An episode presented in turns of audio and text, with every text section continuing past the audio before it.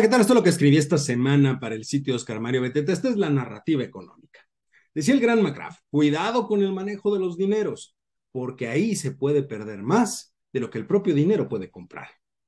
Vamos por la tercera y última parte del análisis que estábamos realizando sobre el comunicado de la situación económica de las finanzas y la deuda pública al segundo trimestre del año. Esta última parte, mucho más técnica que las anteriores y relacionada justamente con impuestos, pero también con la famosa deuda.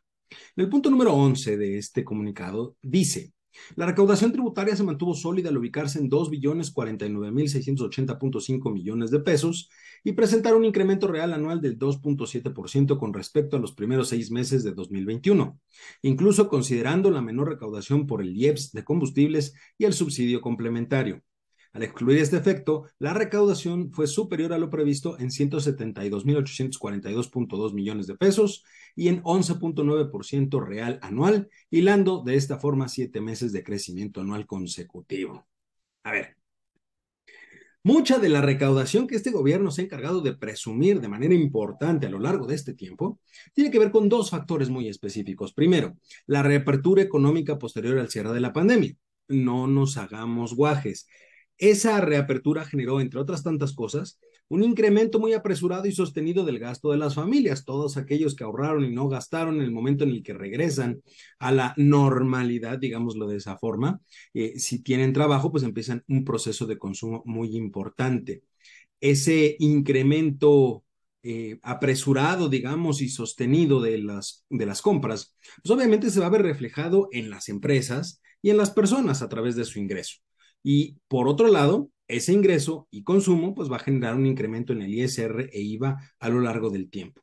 El segundo factor importante es el programa del SAT para los grandes contribuyentes, eh, en este caso para que paguen todo aquello que de acuerdo con la autoridad hacendaria se debía desde hace mucho tiempo. Sin embargo, estos incrementos pues no van a poder ser sostenibles a lo largo del tiempo sin una reforma fiscal integral.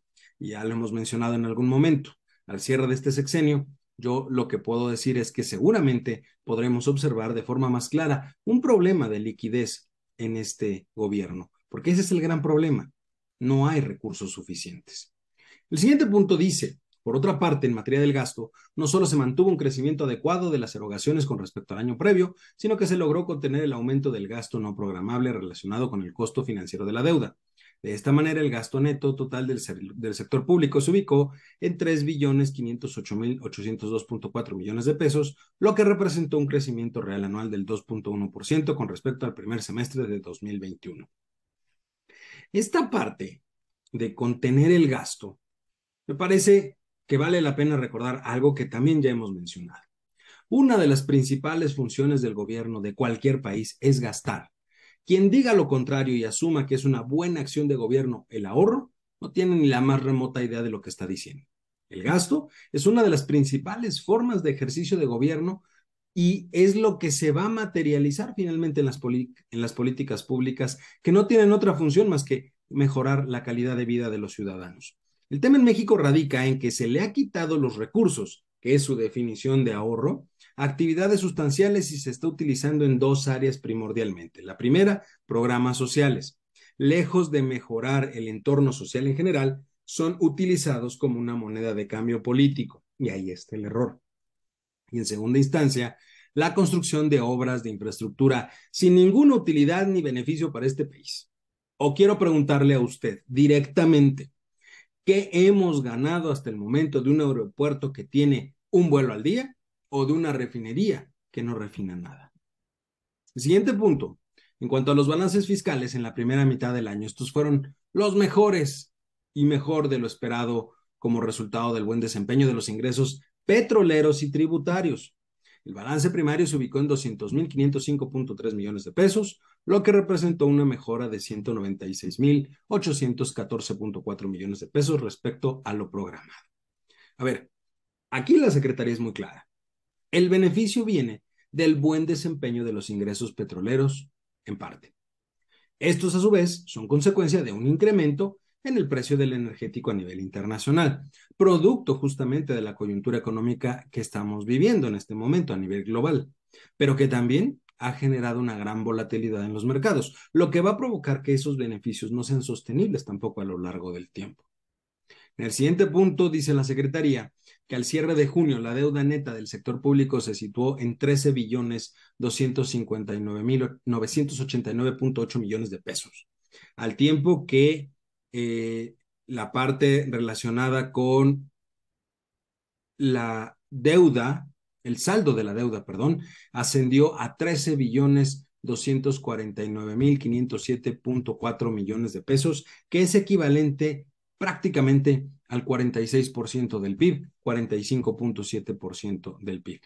Este resultado ubica la deuda pública en una trayectoria estable y sostenible, de acuerdo a la Secretaría, y es reflejo de una política fiscal prudente, así como de la estrategia activa del gobierno federal de refinanciar sus pasivos tanto en los mercados locales como internacionales. A ver, antes que nada, aclaremos algo, porque esto también es importante.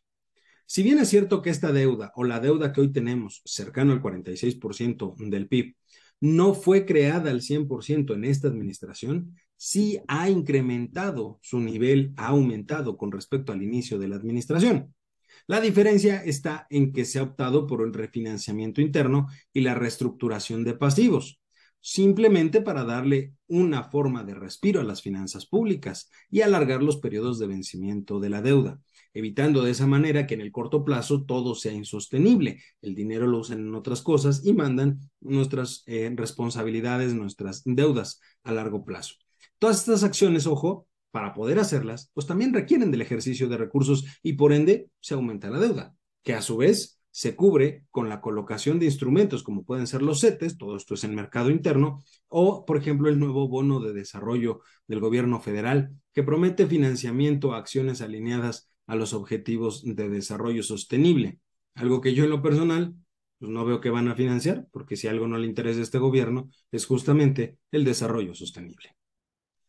Para terminar, quiero destacar un párrafo del comunicado en este sentido de la deuda que me parece muy interesante para quienes siguen pensando que es verdad aquella postura de que no nos estamos endeudando. Dice textualmente, estas operaciones de refinanciamiento se llevaron a cabo sin incurrir en endeudamiento adicional y cumpliendo con los techos aprobados por el Honorable Congreso de la Unión para el ejercicio fiscal 2022. En buen cristiano, sí se tenía considerado el endeudamiento y ojo, no puede ni debe ser de otra forma. Hay que usar el crédito y eso también lo sabe el gobierno, pero también ha continuado con la necedad de mantener sus programas clientelares.